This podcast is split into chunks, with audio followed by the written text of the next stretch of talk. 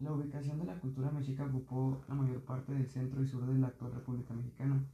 Se extendía desde el poniente del Valle de Toluca, abarcando casi todos los estados de Veracruz, Puebla, Hidalgo, México, Morelos y en Michoacán.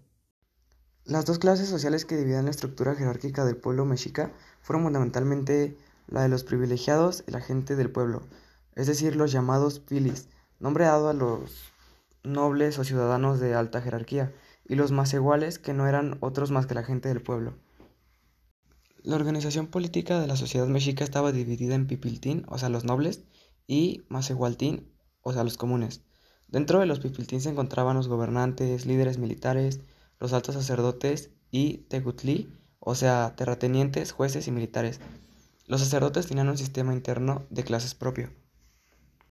En su organización cultural las principales características de los mexicas fueron espíritu místico guerrero, cobro de tributos, urbanismo, escultura religiosa y santuaria, ofrebrería, plumería, lapidaría, observación de los astros, cuenta del tiempo, filosofía elaborada y literatura bella y profunda.